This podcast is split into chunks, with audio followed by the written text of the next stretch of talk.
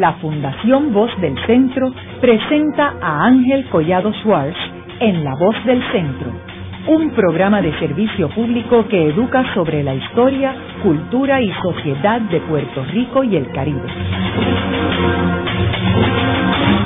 Saludos a todos. El programa de hoy está titulado Una novela histórica con Muñoz Marín y Sánchez Vilella.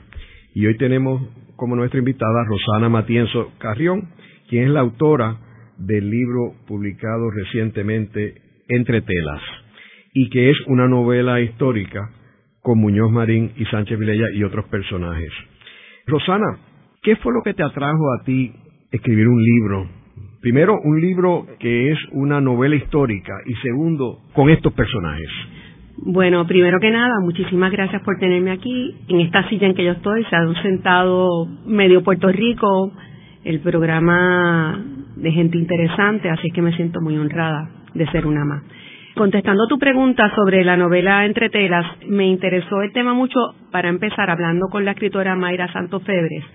Ella siempre comentaba que en Puerto Rico no había historia íntima, no había una historia íntima escrita por lo tanto, se estaba perdiendo lo que había pasado en el país en otros tiempos porque las novelas pues no no enfocaban en esa historia íntima como hacía Balzac que hablaba, hablaba los personajes del momento y lo que estaba pasando la misma Ana Karenina que está hablando de la sociedad y todos los problemas morales eh, y esa historia se estaba perdiendo entonces en ese momento salieron las biografías de Janet Ramos que se llama Íntima, hablando de la historia de su romance con Roberto Sánchez Vilella. Salió la novela de Evelyn Sánchez, la hija de Roberto Sánchez Vilella, hablando de su vida con su papá en Fortaleza. Y se escribieron varias biografías, autorizadas unas y otras no autorizadas, de Roberto Sánchez Vilella.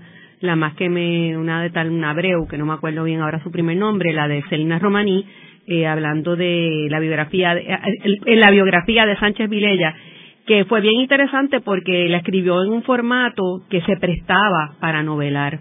No sé si la leíste, pero ella misma tenía a veces tenía como estos instintos que quería novelar la historia porque en realidad se presta para novelar. Y pues ahí al yo ver la discrepancia que había entre todas estas estas versiones, yo dije, aquí hay una novela y entonces fue que me senté a escribir entre telas.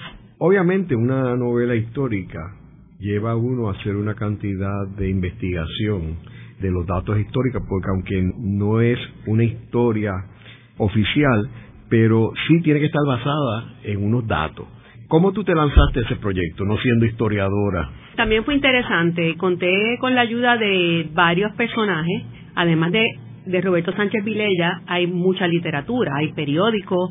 Estuvo, él estuvo en el gobierno, como todos sabemos, desde la época de Luis Muñoz Marín en adelante eh, hasta el 1968 o sea que él este, figuraba en los anales históricos del país, habían libros escritos sobre él cuando él estaba en la gobernación, póstumo, personas como, como Tony Andreu, que tenía una biblioteca fabulosa de, Muñoz Marín y de, de Sánchez Vilella y todo, me prestó muchísimos libros, había uno que se llamaba Conversaciones bajo el Bohío, que creo que es un libro que está hasta fuera de edición y que tiene unos discos que uno podía oír las voces de ellos hablando, que eso te da una idea del personaje para el que va a escribir una novela, pues te, completa, te redondea el personaje. Eh, hablé con personajes como Luis Camacho, que vivió la época, fue uno de los ayudantes de Roberto Sánchez Vilella. Básicamente eso, eh, eso es bastante. ¿Y Juan Fernández? ¿Llegaste a hablar con él? Pues nunca llegué a hablar con Juan Fernández no llegué a hablar con Juan Fernández. Pensé que quizás se tornaría la personalidad que yo veo y conozco de Juan Fernández es una persona muy, muy específica, muy minuciosa y en realidad esa no es la, el tipo de, de investigación que hace un novelista. Tú eres historiador, tú estás buscando precisamente la minucia, la verdad. El novelista no está buscando la verdad como tal. El novelista está buscando algo que le coja su, su gusto y su ojo y que piense que, que se puede extender una metáfora extendida, que, que se pueda salir de ahí una novela. O sea que en realidad uno no va buscando lo específico, uno va buscando algo más general. Es una investigación un poco distinta, que es interesante el punto. ¿Y Janet, llegaste a reunirte con ella? Pues no me reuní ni con Janet ni me reuní con Evelyn. ¿Por qué no me reuní con ella? Porque ellas habían escrito un libro sobre su experiencia. Así es que, ¿para qué iba a reunirme con Janet si Janet ya había dicho todo lo que tenía que decir? O sea, podemos presumirlo. Había dicho todo lo que tenía que decir en su libro. Así es que no, no vi la necesidad de reunirme con ella. Cuando te reuniste con Luis Camacho, quien falleció hace unas semanas, ¿Cómo fue esa, esa experiencia? Bueno, la reunión con Camacho fue fascinante, porque Camacho, yo le llevé una novela en manuscrito y le dije, mira, yo quiero que tú te leas esto y me digas si, si esto funciona y si los personajes que hay aquí son creíbles y si los hechos se ajustan a la realidad hasta qué extremo. Entonces, pues él, lo minucioso que era y lo, lo, lo bueno en su trabajo, tan dedicado, ¿no? Él a las dos semanas me llamó y me dijo, quiero que tú y tu marido se vengan a almorzar conmigo en la montaña, que él vivía en Calley, y vamos a nosotros, vamos a, te voy a comentar la novela. Pues se llevó el manuscrito y allí debajo en Calley, un, con, comiendo alcapurrias y cuchiblitos, pues él me dijo a mí, mira, vamos a, vamos, esta novela me encanta, me encanta, él le encantó desde el primer momento meditó un par de cosas, pero realmente me amplió conceptos, me amplió puntos de vista de Janet. O sea, él, él desde el primer momento le pareció que el personaje de Janet estaba bien logrado. Y en realidad, pues yo me sentí muy bien porque él no fue concluyente. Él, o sea, él no descartó nada. Él le gustó mucho la novela. Eh, hablando de Janet, que mucha gente piensa que, que él fue novio de Janet, pues él me juró y me perjuró que, que le hubiese encantado ser novio de Janet. No fue novio de Janet, que eran tremendos amigos y yo lo comisioné a él para que él hablara con Janet y le dijera que esta novela estaba en proceso. Lo cual a Janet no le hizo mucha gracia porque a Janet, con toda la deferencia que se merece, pues eh, ella fue jueza y ella, yo creo que al escribir su libro íntima, pues ella se aseguró o pensaba haberse asegurado de que ella había tenido la última palabra sobre la gobernación de Roberto Sánchez Vilella y sobre su relación con el gobernador desde el 1964 en adelante.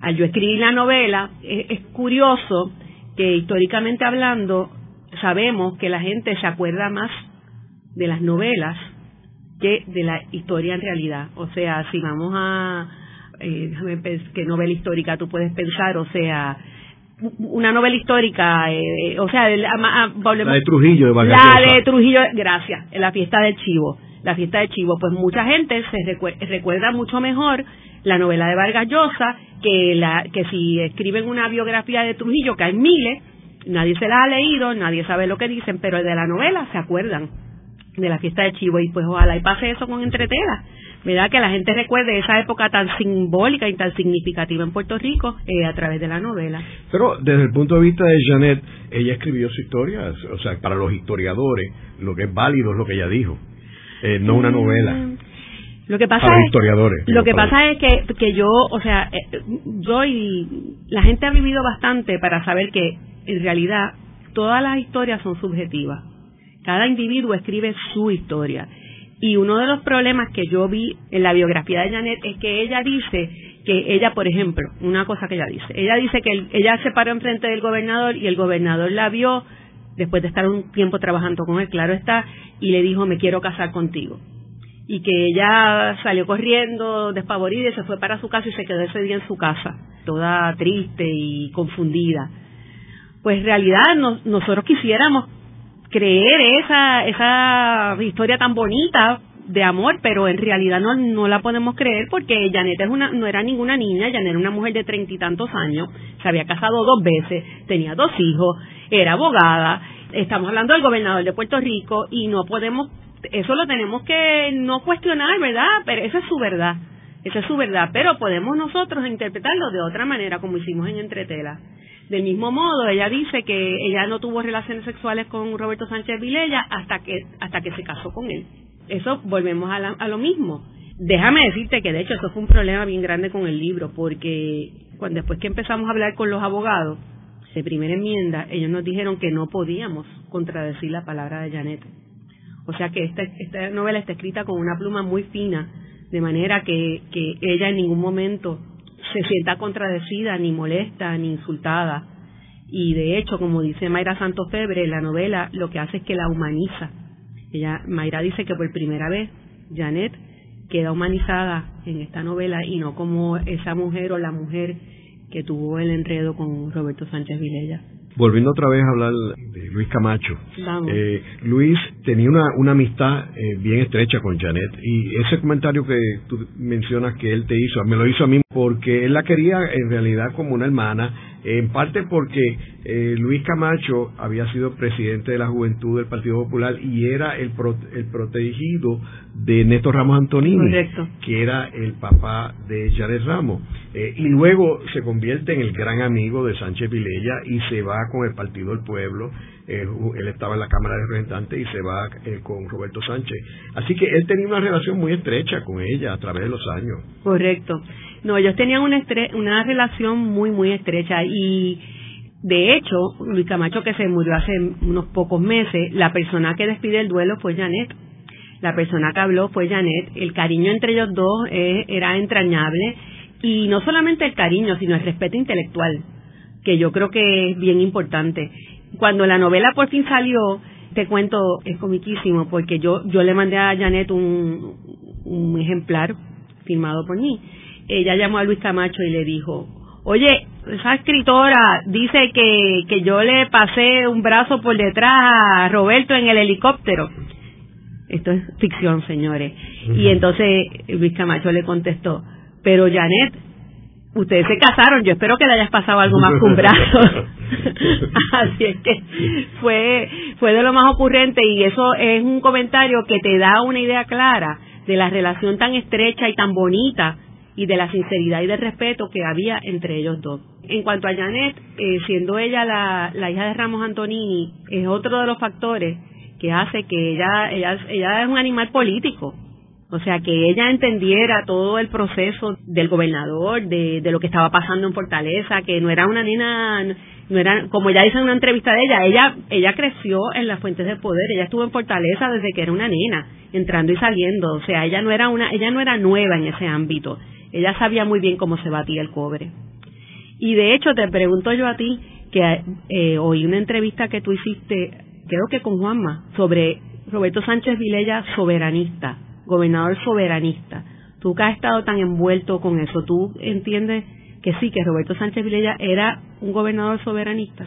Bueno, cuando hablamos de gobernador soberanista, estamos hablando de que él estaba a la izquierda del Partido Popular en términos del estatus político para Puerto Rico, eventualmente. Él veía al Estado Libre Asociado como un paso hacia un Puerto Rico soberano, no hacia un Puerto Rico sin Estado 51. Quiero decirte que ese es el caso de la mayoría de los líderes del Partido Popular. O sea, cuando tú te pones a estudiarlos, a Muñoz Marín, por ejemplo, a Fernoy Cern, o sea, todos estos personajes, lo que pasa es que hay que entender, y yo en, en mis clases en Derecho, eh, discutimos los discursos de ellos, particularmente los de Muñoz Marín. Entonces tú tienes que evitar la parte del estatus. Saca eso porque ese, lo que dice Muñoz en los discursos al, país, eh, a la legislatura, están preconcebidos en términos de la relación entre Puerto Rico y los Estados Unidos. Pero tú ves que lo que él plantea ahí no es lo que sucedió. Pero entonces cuando tú lees otros escritos de él y analizas hacia dónde es que él quiere irse, es hacia la izquierda. O sea, la izquierda entiéndase Puerto Rico más soberano, con poderes soberanos. Y Sánchez era más de avanzada. Tú mencionas algo en el libro, recuerdo de los primeros días, que él le cambió el nombre a Fort Brooke, a lo del morro. Sí. Eso coincide con, con datos que yo conozco también de esto. Eh, por ejemplo, hay unos libros tanto de Zeno Gandía como de René Marqués, que eran novelas controversiales que en los tiempos de Muñoz Marín el Instituto de Cultura no las publicaba. Y se publican cuando Sánchez Vilella yo no sabía ese dato este, interesante el, el esceno Gandía era Los Redentores que es una novela de político y donde hay unos personajes parecidos a lo tuyo que pero no, no, le ponen el nombre pero era Muñoz Rivera. Ajá. y obviamente a Muñoz Marín no le hacía gracia a la novela. Entonces no se publicó hasta Sánchez Vilella. La de René Marqués es la de esta de no entrar a Palacio este es una novela que es sobre Muñoz Marín también y que estaba también prohibida.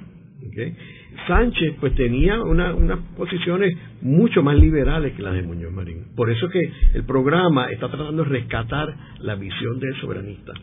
¿Y tú crees que, que, que pasó parte de porque le sacaron la alfombra debajo de los pies a Sánchez Vilella era porque la visión en última instancia de él y de Muñoz Marín difería? No, yo fíjate, y tú mencionas en tu novela unos aspectos bien interesantes de la gente que rodeaba a Muñoz. Correcto. Porque Roberto Sánchez Vilella, y tú lo mencionas en tu novela, o sea, él desde el principio quería hacerlo de su forma, porque era el nuevo gobernador, y, y Muñoz respetaba eso. O sea, y hay toda una teoría de que el problema de Muñoz fue la gente cerca de Muñoz. Porque obviamente Roberto Sánchez quería su propia gente, su propio equipo. Entonces alguna de esa gente era de Muñoz. Hay un programa que yo hice con Isabel Pico, cuando yo le pregunto por qué su papá, Rafael Pico, decide salir del Banco de Fomento e irse para el Senado. Y ella, ella narra abiertamente que Muñoz le dijo que Roberto Sánchez Vilella había, había, había una lista de gente que él no quería en su gobierno y le pidió a Muñoz que se encargara de ello. Y la lista la encabezaba Rafael Pico. Y Muñoz dijo, yo me encargo, y Muñoz se reunió con Rafael Pico y le dijo, mira, te tengo una nueva posición en el Senado. Entonces, ¿por qué si yo me quiero quedar allí? Pues Roberto no quiere que te quede. Bien honesto, o sea, que esto no había ningún problema. Teodoro Moscoso no, pues ya Teodoro se había ido, ya no estaba en el gobierno. Así que en ese sentido, yo creo que fueron más la gente pequeña que fueron con chismes, particularmente a Doña Inés, y a sembrarle cizaña. Y Doña Inés le decía, finalmente fue rompiendo la relación. Y de hecho, esta teoría sale en un programa con Janet Ramos. Sí, yo, donde ella habla de el acercamiento de ellos cuando viene Muñoz a reunirse con Sánchez. Y entonces ellos concluyen que todo esto fue innecesario porque no había unos elementos fuertes para determinar que se rompieron la relación por unas razones de peso. De hecho, la gente habla que es el divorcio de Janet totalmente falso. Totalmente porque falso. Muñoz vivía con Doña Inés muchos años antes de casarse y tuvo sus hijas estando casado con Luis Munalí. Así que no era un tipo religioso de estar este, con el dogma religioso. Y tenía el techo de cristal. Por eso, así que eso no fue. eso no Yo no creo que eso fue tampoco. Y lo teorizo en la novela y yo creo que es correcto que eh, eh, todos esos personajes pequeños, incluida la prensa, porque por ejemplo Alex W. Maldonado se le enroscó el cuello a Roberto Sánchez Vilella que no lo soltaba y una persona que yo creo que ya que tan o sea que es una persona tan genial como eh, Rafael Hernández Colón ya estaba mirando y claramente enfocado en el puesto de gobernador y él estaba ya se, él, vio él vio la jugada con su habilidad y se se unió a, a Muñoz Marín y ese fue uno de los personajes que, en mi opinión, ayudó a quitarle, a sacarle la sombra de los pies a Roberto Sánchez Vilella. Pero yo creo que, yo creo también que Roberto Sánchez, eh, que eh, Luis Muñoz Marín nunca pensó que Roberto Sánchez Vilella le saliera tan opinionado. Él estaba acostumbrado a un Sánchez Vilella bastante sumiso, bastante sumiso y muy servicial, muy sumiso. Roberto Sánchez Vilella dice que él hacía a Muñoz Marín 90% del trabajo él lo dice en un sitio, yo le hago 90% del trabajo, yo no, por eso es que, que él tenía tiempo para, para irse a cuanta barra había a, dar el palo y hablar con la gente, a politiquear. Yo, yo era el que estaba haciendo el trabajo, o sea que yo no estoy tan segura de que Muñoz estuviera tan contento con Sánchez Vilella, porque él personalmente, aparte de lo que tú dices de, todos los, los cronis alrededor, pero lo opino porque eh, Muñoz Marín, como le dijo Rómulo Betancourt, tuvo muchos problemas, de, o sea, desvinculándose del poder. Eh, no es fácil, después que tú estás 30 años gobernando con brazos fuertes como una dictadura y de pronto este te dicen este ya tú no mandas, ahora mando yo. Pues no le no le fue tan fácil. Haremos una breve pausa, pero antes los invitamos a adquirir el libro Voces de la Cultura, con 25 entrevistas transmitidas en La Voz del Centro. Procúrelo en su librería favorita o en nuestro portal.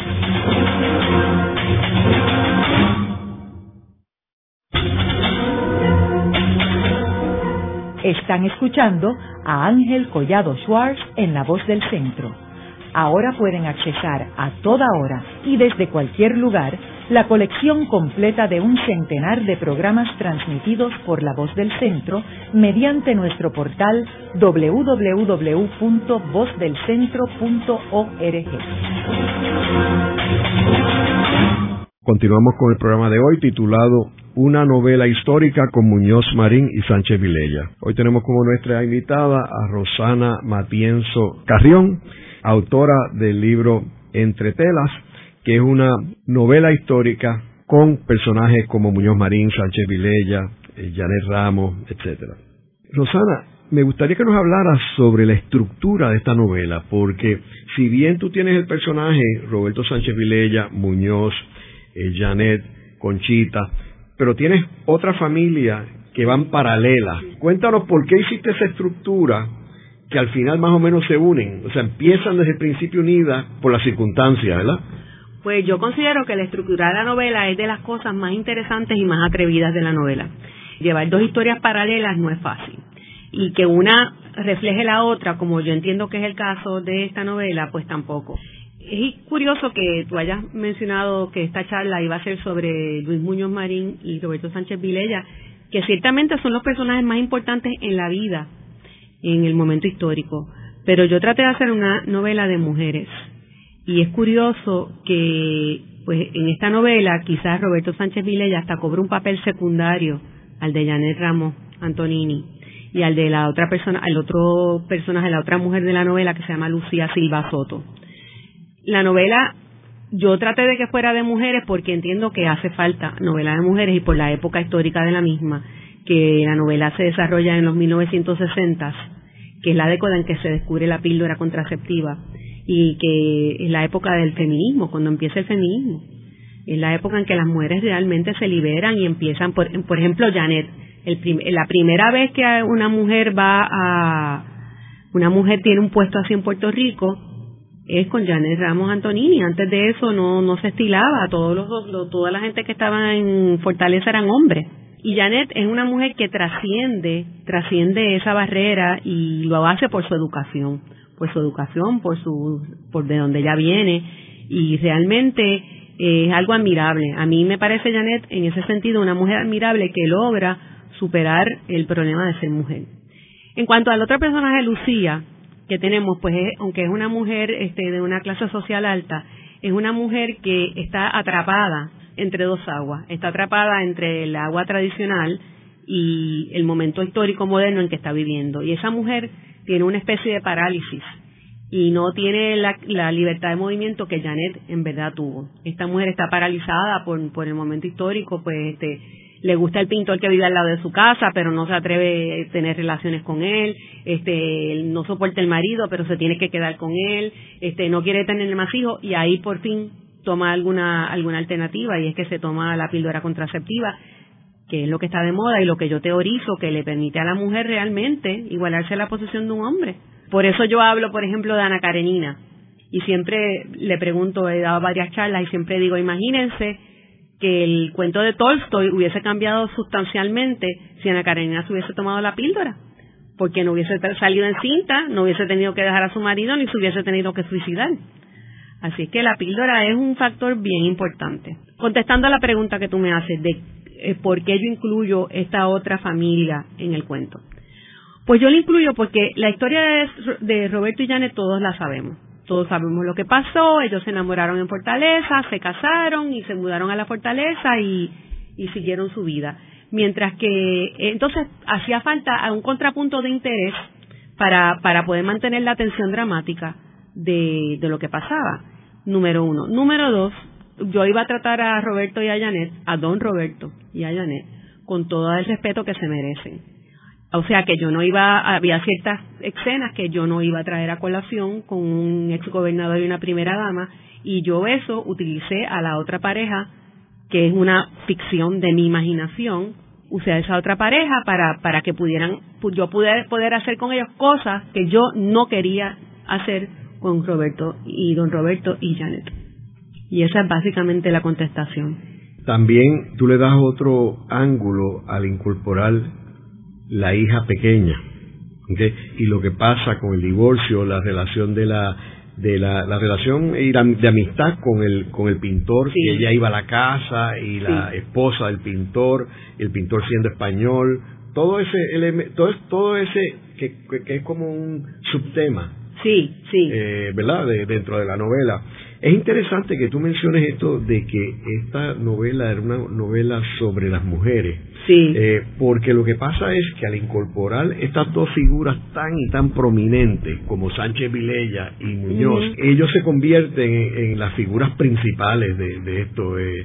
yo puedo entender por qué tú dices que es de mujeres, pero para el que lo lea de afuera, digo, y yo siendo historiador, ¿verdad? Pues para mí las figuras importantes son ellos dos, y mucho de lo que tú mencionas en una forma novelada, yo como historiador sé que es cierto. Correcto.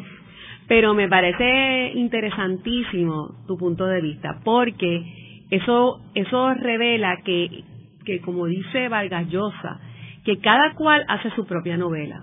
O sea, tú estás leyendo el libro dentro y ves lo que a ti te interesa, ves lo que a ti te importa, ves lo que a ti te gusta, que es la historia per se y las figuras prominentes en la historia, que son Roberto Sánchez Vilella y Luis Muñoz Marín, por supuesto, que son las, eh, que van justamente a, tu expertise, a lo que a ti te, te mueve, que es ver por qué este país está donde está y es como es, me parece a mí. Y entonces por eso tú te fijas en Luis Muñoz Marín y Roberto Sánchez Pirella, que no estoy descartando, pero precisamente hay tanto y tanto escrito de ellos dos, que yo lo que quería era traer a colación el entorno en que ellos se movían el entorno cotidiano, el entorno, el, día a día de, de esas personas y lo importante que son, como tú en algún momento dijiste, la misma doña Inés en la vida de, de, Luis Muñoz Marín. O sea, las esposas son importantes en la vida de los maridos aunque sea una esposa tradicional, aunque no sea la esposa que que trabaja y tiene cinco grados de universidad, no, no, la esposa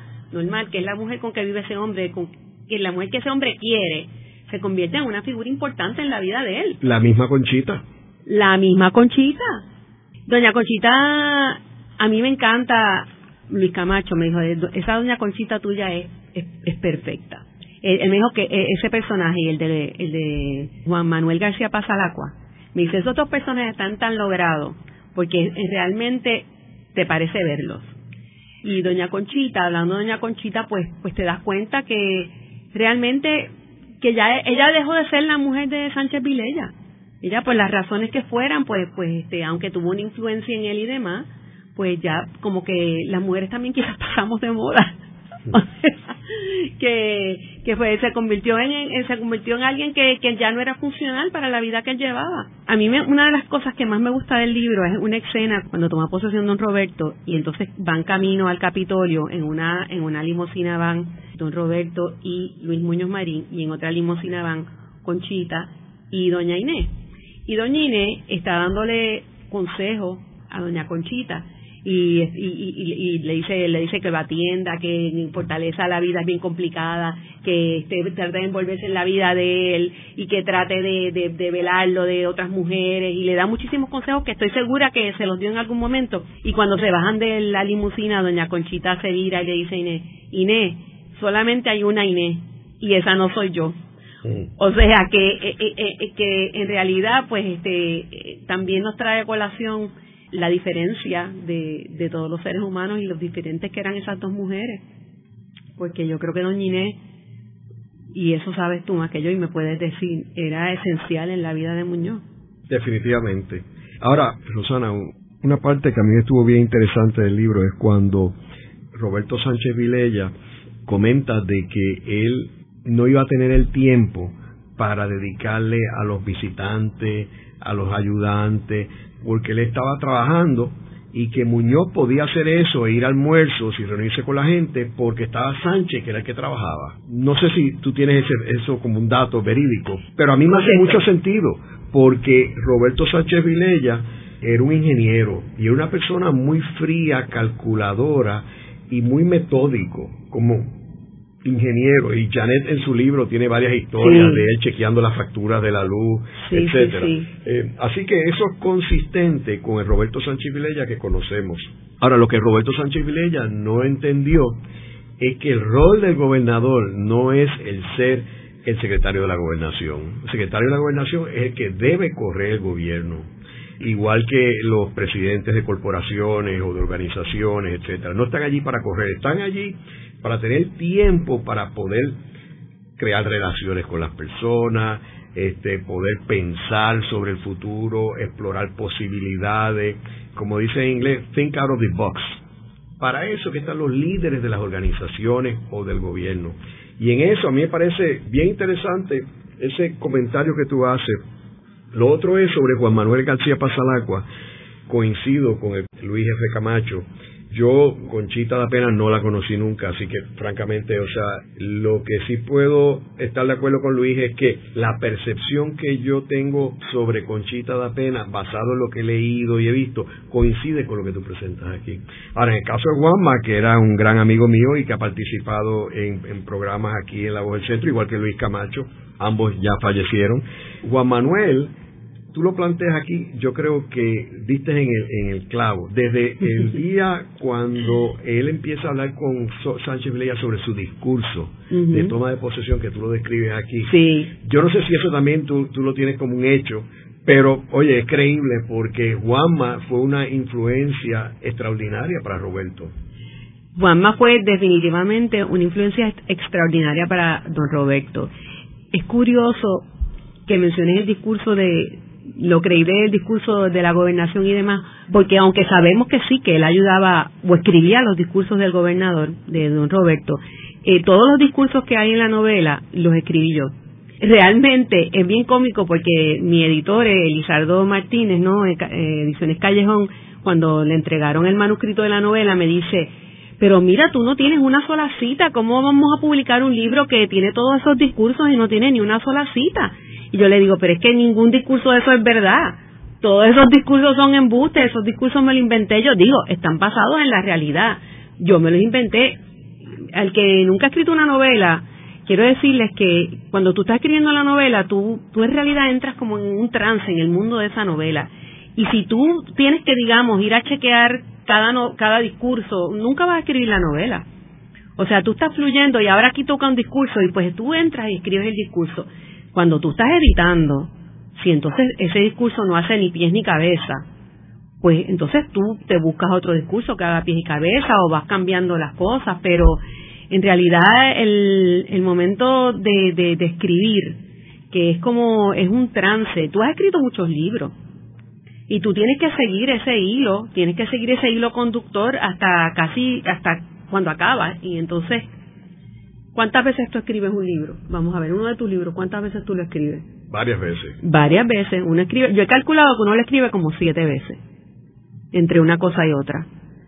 O sea que, que entonces vas puliendo, pero al principio... Y no solamente eso, una columna el periódico. Igual, igual.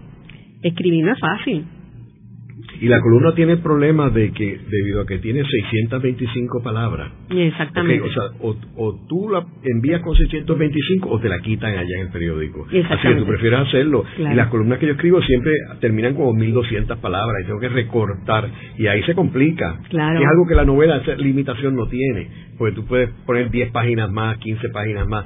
Pero en una columna no. Una columna tienes que, tienes que sintetizar en 625 palabras. Ahora, Juan Manuel García Pasalacua yo creo que tú lo lograste este, maravillosamente. Este, eh, ¿Qué otro personaje así tú te sientes que tú este, lograste o que tú disfrutaste? Bueno, vamos a hablar un poquito más de Juanma, porque el personaje de Juanma merita. El personaje de Juanma es el pícaro de la novela que nos lleva a la novela tradicional española desde el Quijote, ¿no? Que siempre hay un pícaro. Y él es el pícaro perfecto cuando yo empecé a trabajarlo, a trabajarlo, eh, me di cuenta que, eh, eh, o sea, él sin tratar era un personaje de novela.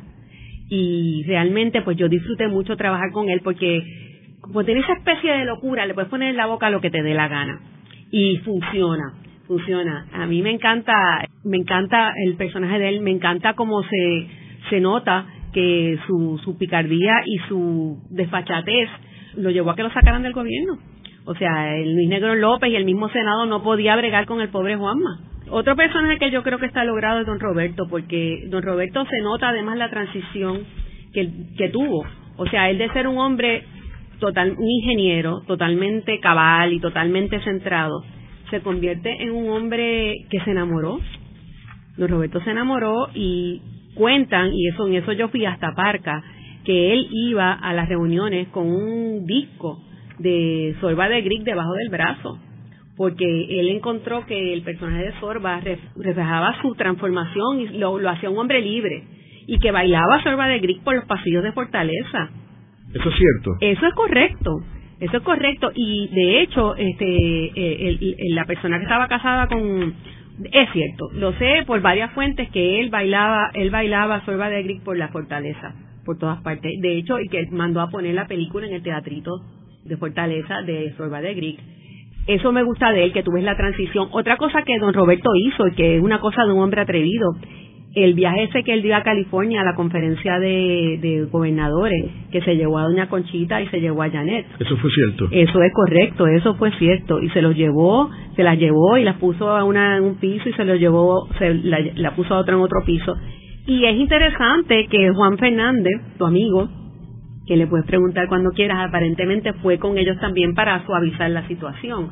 Digo, yo me imagino lo que pasó en el capítulo ese que a todo el mundo le encanta, pues yo no estaba allí ni nadie me hizo ese cuento. O sea, yo sé, pues esta es la, la, la, forma que un novelista ve la historia en vez de un historiador.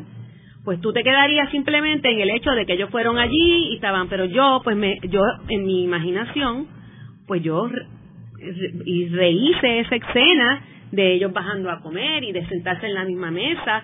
Sabía que Rockefeller estaba, por ejemplo, en esa en esa reunión de gobernadores y lo senté en la, la misma mesa con, con Nelson Rockefeller que se acababa de divorciar de su mujer y estaba casado con Happy, pero yo en verdad no sé si eso pasó o no pasó.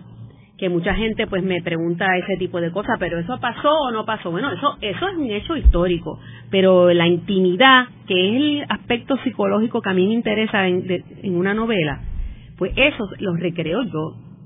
Lo recreo yo, porque eso no lo puede saber nadie. Eso no lo puede saber nadie porque eso es intrínsecamente lo que le está pasando a cada personaje es intrapsíquico, no, no, no, no, no tuvo, o sea, no sabemos cómo se sentía en ese momento Roberto Sánchez Vilella, que yo digo que se sentía incómodo, pero podemos imaginarnos, si estamos nosotros en esa posición con dos mujeres que tenemos afecto con ellas, cómo nos sentiríamos, pues yo, eso es lo que yo hago, eso es lo que yo hago, imaginarme cómo él se sentía con estas dos mujeres. Pero yo no lo pregunté, él estaba muerto, ni le pregunté a nadie. Así que yo creo que esa es mi destreza mayor. Tú también este, describes aquí una cantidad de detalles sobre la fortaleza.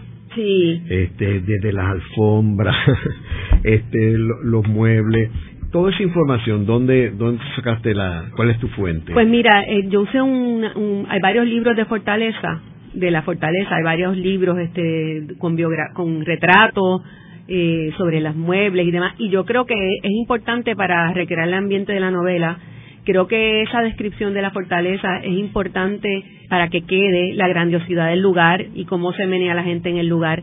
Y también era importante porque yo, eh, y esto sí que es una total invención, que Roberto descubrió que había un pasadizo que los llevaba hasta el cuarto de Kennedy. eso, eso no hay ninguna base en la realidad para eso, ninguna. Y en realidad, pues yo quería, como les expliqué, quería, como te expliqué, quería que tenía que haber discreción Así es que pues eso era la perfecta discreción porque pues no, no vemos nunca, siempre cuando va a pasar algo las puertas se cierran, nunca vemos que pase nada. O sea, lo de, lo de ese pasadizo es mentira, pero pues es creíble cuando tú vas haciendo todo lo que va pasando en Fortaleza, que excavaron los muros, eso es verdad, excavaron los muros en, no me acuerdo, en el 1500 algo, y con los muros que excavaron hicieron las murallas de San Juan. Eh, o sea, hay muchos datos que sí son históricos, pero después tú los manipulas a tu manera que el historiador no hace eso tampoco. Ni puede. Ni puede, porque entonces careces de credibilidad. Pues yo hago todo lo opuesto. Como dice Vargas Llosa, la verdad de las mentiras. Se inventan las cosas. Ahora, es que tú tienes tantos detalles que son ciertos. Por ejemplo, hay una, hay una parte que tú mencionas que en su habitación tenía en su mesa de noche The Spy Who Came In From the Cold. Ah, eso es interesante. Y todo el que conozca al personaje sabe que su gran afición era la las novelas de misterio de la Guerra Fría y de la cosa de espionaje y los espías. A él le encantaba eso y eso Janet lo menciona en su libro. Janet lo menciona en su libro y lo menciona también en la entrevista que tú le hiciste aquí en, hace un tiempo. Ella, ella lo menciona y, Juan Manuel García Pasalacua menciona en una entrevista también que tú le hiciste menciona que, que don Roberto era el último de los conspiradores. O sea, eso lo dice Juanma, dice que don Roberto era el conspirador por excelencia. Luego de la pausa, continuamos con Ángel Collado Schwartz en La Voz del Centro.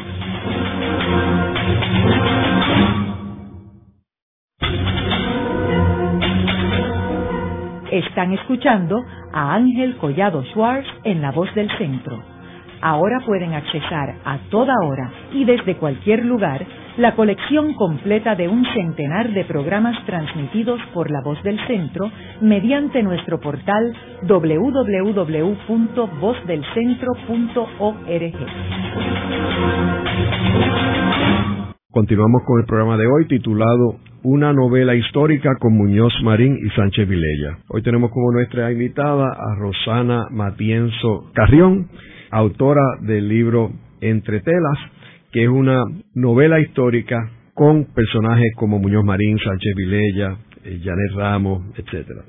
Rosana, otro de los temas interesantes del libro, que yo sé que también es verídico, es lo del nombramiento de Antonio Luis Ferré a la Junta de Síndicos de la Universidad de Puerto Rico. Ahora, tú mencionas que Muñoz lo llamó, pero eso tú tienes datos de que llamó o eso es invención tuya. Que Muñoz llamó a, Sánchez. A Sánchez, no, eso, eso, eso sale de algún sitio. Yo leí tantas fuentes que, pero eso, eso pasó.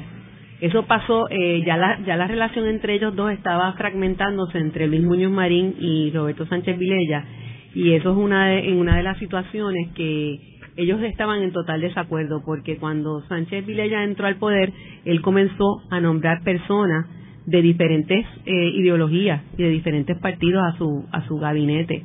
Una de esas personas pues fue Antonio Luis Ferré, el hijo de, de Luis Ferré, que lo nombró a la, al síndico, lo nombró síndico de la Universidad de Puerto Rico. Eh, la Universidad de Puerto Rico, como tú bien sabes, fue un asunto bien de mucha controversia en esos momentos, porque yo entendí, y tú me corriges, que había una pugna entre Jaime Benítez y don Luis Muñoz Marín. Aparentemente Jaime Benítez había cobrado demasiada prominencia en el partido y, e internacionalmente por lo bien que había manejado la universidad eh, y porque había traído, sobre todo durante la guerra eh, en España, la guerra civil española, él recogió muchos personajes y los trajo a Puerto Rico, entre ellos este premio Nobel eh, Juan Ramón Jiménez. Eh, él trajo muchos, muchas, muchas personas que eran claves, fueron claves a, a los años dorados de la Universidad de Puerto Rico.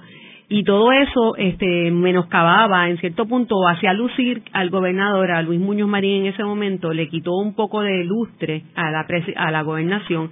Y don Luis no era partidario de eso. Don Luis era un, una mano fuerte que gobernaba con autoridad, en su libro, Celina Romaní le llama varias veces el caudillo, que Victoria objetó gravemente al libro de Celina porque Celina le llamaba a su padre el caudillo en varias ocasiones y que me imagino que Celina Romaní estaría citando a Sánchez Vilella porque no sé no lo va a salir de ella o sea y estaba hablando de la mano tan dura con que gobernaba Luis Muñoz Marín y que de hecho tú estabas diciendo hace poco de que una institución grande hay que manejarla así, ¿no?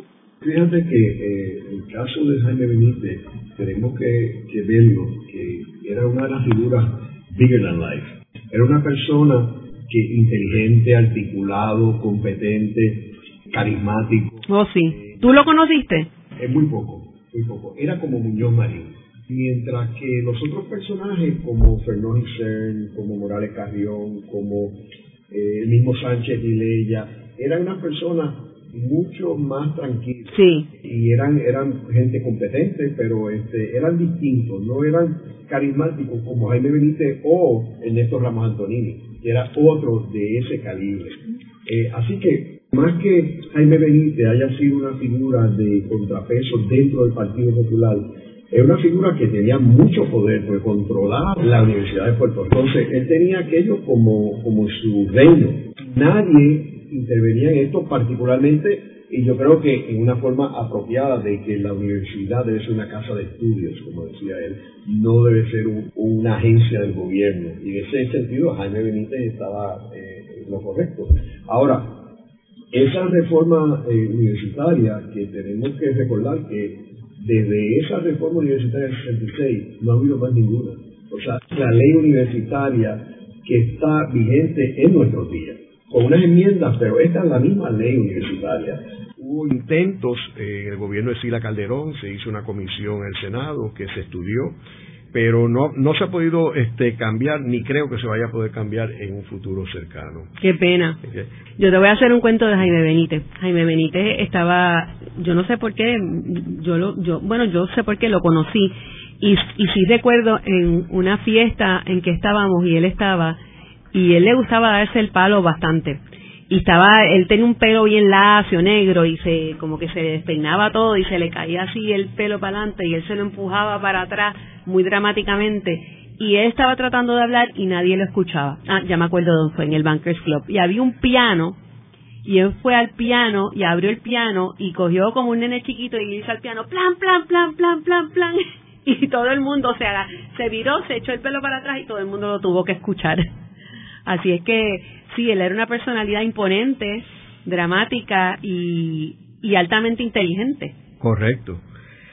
También yo noté que en tu libro tú mencionas mucho el Festival Casals, es como un tema este, recurrente, y Pablo Casals también. Bueno, el, el, el Festival Casals y Pablo Casals es un leitmotiv en la novela, porque es un leitmotiv, si lo notamos, está mencionado de forma muy sutil desde el principio, y es un tema que se va repitiendo hasta que entonces casi al final de la novela pues hay un gran capítulo que yo encuentro que es muy emotivo y muy lindo, que es cuando Pablo Casal celebra los 90 años de él aquí en Puerto Rico, que hay una fiesta grandísima y yo creo que en Puerto Rico, fuera de que Guillermo Martínez los haya traído algo, nunca han habido tantos virtuosos en un lugar reunido todos los virtuosos que yo menciono, Schneider, como tú puedes ver, no me acuerdo los nombres también como tú, pero la única persona que no estaba fue la chelista, la mujer chelista, que nunca, eh, nunca tuvo una relación buena, que se murió, la chelista está Jacqueline Depré. Jacqueline Depré, que se murió joven, pero que nunca tuvo una buena relación con Casals, curiosamente, y por eso también la incluí, porque ella en un momento trató de ser discípula de él y no congeniaron. Yo hablo de Casals por eso, yo creo que Casals significa una gloria para Puerto Rico, sin lugar a dudas. Exemplifica lo mejor que puede tener un país. Yo creo que aquí, aunque tenemos el Festival Casals y demás, mucha gente no está ni siquiera consciente de que este hombre vivió aquí en Puerto Rico, de que no era solamente un gran músico, sino que era un gran hombre, era un gran hombre de Estado que estaba completamente en contra de la guerra, que se fue de España porque estaban peleando en España, que no tocó música en los Estados Unidos mientras hubo una guerra, la Segunda Guerra Mundial ni la Primera, y que la primera vez que va a um, Casablanca, a Estados Unidos, a tocar en Casablanca, bajo el gobierno de Kennedy, bajo la presidencia de Kennedy, que fue Muñoz también, que hay retrato, pues es porque él decide romper esa veda que él se había autoimpuesto de, de no tocar mientras hubiera guerra, porque entendía que el mundo estaba entrando en un momento de paz. Él es una figura bien interesante por su integridad, Casals. O sea, es un ejemplo, yo creo, para la humanidad. Y por eso yo me gustó mucho usarlo como leitmotiv en la novela. Luego de una breve pausa, regresamos con Ángel Collado Schwartz en La Voz del Centro.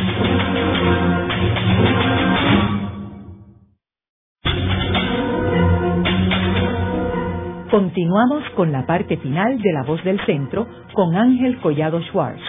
Pueden enviarnos sus comentarios a través de nuestro portal www.vozdelcentro.org. Continuamos con el programa de hoy titulado Una novela histórica con Muñoz Marín y Sánchez Vilella. Hoy tenemos como nuestra invitada a Rosana Matienzo Carrión, autora del libro Entre Telas, que es una novela histórica con personajes como Muñoz Marín, Sánchez Vilella, eh, Janet Ramos, etcétera. Eh, Rosana, quería hacer un comentario sobre eh, lo que tú mencionaste en el segmento anterior de Jacqueline Depré y Pablo Casals, porque fíjate, digo, al ser una novela histórica, pues tú tienes licencia para matar, porque tú puedes decir todo lo que tu imaginación permita.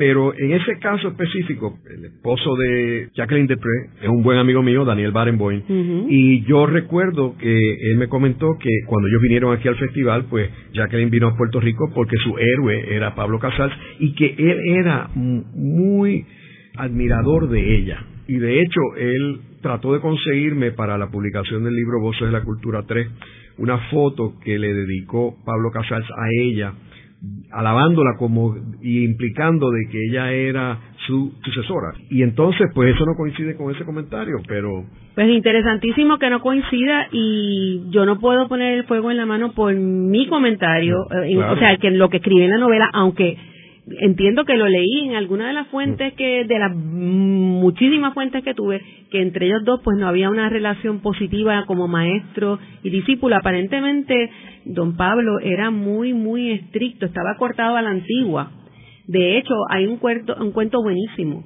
hay un cuento buenísimo de cuando eh, con la reina María Cristina que, que Pablo va a tocarle piano y él, él no quiere tocar piano, no quiere tocar piano para la reina y entonces este su mamá lo tiene que regañar para que toque, o sea que él es una persona bastante testaruda. Pero nada, el cuento, me encanta el cuento, ojalá hayan sido íntimos Jacqueline Dupré y, eh, y, eh, y, y don Pablo Casals.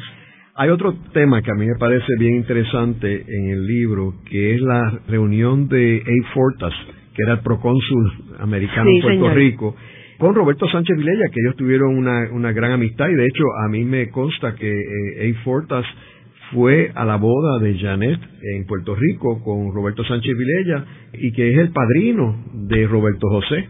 Correcto. El hijo de Roberto Sánchez y Janet Ramos. Sí. Eh, ese, ese comentario que tú pones aquí en el libro, ¿es, es correcto? Sí, y, y ahora voy yo a, a, a no a contradecirte, pero a, aclarar un dato histórico. Entiendo que quien casó a Roberto y a Janet fue el juez Negrón, Negrón Fernández. Digo que Fortas estaba invitado. Ah, bueno, Fortas estaba invitado, pero no vino, no. vino. Pero es correcto lo que tú dices, que él es el padrino de Roberto José. Y él era, él tenía una relación entrañable con, con este don Roberto, con don Roberto desde, desde antes y realmente cuando Roberto se ve acorralado, que ya no tiene para dónde tirar y no sabe qué hacer con su vida, que un capítulo que a mí me encanta del, del libro, de la novela, es cuando Roberto está diciendo lo mal que se siente con él mismo, que un hombre como él era tan íntegro y un hombre tan... Era que él nunca pensó que verse en este dilema en el que se vio. Y él corrió a donde Abe Fortas a decirle, mira, corro para gobernador el año que viene, el, el, el cuatreño próximo corro para gobernador o tú crees que, que el, el revolú este en que yo me he metido va a, va a costarme las elecciones? Y A. Portas le dice que no, que no entiende que no le va a costar las elecciones, que no van a votar por él las damas cívicas y otras mujeres este eh, y otra gente, pero que, que Puerto Rico siendo un país machista, esto lo contesta A. Portas, es muy probable que en vez de restarle votos le añada pero cuando Roberto se está yendo de la oficina de Abe Fortas, Abe Fortas le dice, le dice, por ejemplo, en inglés que es que le hablaba, por supuesto, le dice, and Roberto, next time, keep it to yourself. O sea que en otras, en otras palabras lo que le dijo fue, la próxima vez, no se le, no, no, si estás enamorado de alguien, pues no se lo tienes que decir a nadie, simplemente manténlo contigo mismo. Eh, Rosana, por último, ¿cuál tú crees que es la importancia de las novelas eh, históricas? Bueno, yo creo que las novelas históricas tienen un sitio eh, muy especial en, en cualquier cultura porque te dejan saber no solamente lo que pasó en la historia formal, codificada, explicada, sino que te dan una idea del momento, cómo era que la gente actuaba en ese momento. Por ejemplo, la conversación de don Roberto con A. Fortas, como que buscando una excusa y buscando este ayuda, pues quizás eso no se daría hoy día. Pues simplemente el divorcio, afortunado o desafortunadamente, se ha convertido en una cosa bastante común. Eh, tenemos lo que pasó hace poco en, en Francia, eh, tenemos el revolú de Bill Clinton en, durante la Casa Blanca, o sea que... Un presidente divorciado como Ronald Reagan. Eh, exactamente, o sea que los mores van cambiando, la forma en que la gente se comporta ante las situaciones van cambiando. Y esta novela habla de eso de la forma en que la, en que el, en que el, el hombre se el hombre común no el no el gobernador o el presidente sino eh, eh, el hombre común, el hombre de todos los días, el hombre de carne y hueso, cómo es que ese hombre se comporta en ese momento histórico. Y eso es lo que yo creo que es importante de una novela que habla de la historia íntima de un país. Y esa es la diferencia de lo que tú haces y lo que yo hago. O sea, tú estás preocupado por, por, por, por la historia la historia, eh, el, the big picture, el cuadro grande, qué es lo que específicamente pasó. Y yo estoy preocupada por lo que pasaba en la intimidad, cuando un hombre y una mujer se acuestan en una cama y se miran buenas noches y que cómo te fue el día hoy o se sientan a comer, qué pasó, qué hiciste. Y ese punto es el que más a mí me interesa. Es lo que, a mí lo que yo creo que yo puedo hacer bien y lo que a mí me interesa. En el programa de hoy hemos discutido lo que es una novela histórica. Hemos hablado de la novela Entre Telas, cubre un periodo importantísimo en Puerto Rico, cubre los gobernadores eh, Muñoz Marín y Roberto Sánchez Vilella y la relación que tenían entre ellos, de ser una de casi padre e hijo a ser contrincantes. Y vemos también cómo eh, Muñoz Marín, que, que, es el gobernador que ha estado en, en el poder por 16 años como gobernador, eh, y Roberto Sánchez Vilella, que era su mano derecha y gobernador por cuatro años, eh, y ese periodo que fue neurálgico en la historia de Puerto Rico. Y me parece importante que a través de una novela, del género de la novela, se le dé un aspecto humano e interesante a datos históricos no todos, y como hemos mencionado aquí, o sea, una novela histórica no es un libro de historia, o sea, no se puede citar, no es verídico, eh, aunque tenga datos verídicos y esté enmarcado en una realidad que vivimos en Puerto Rico.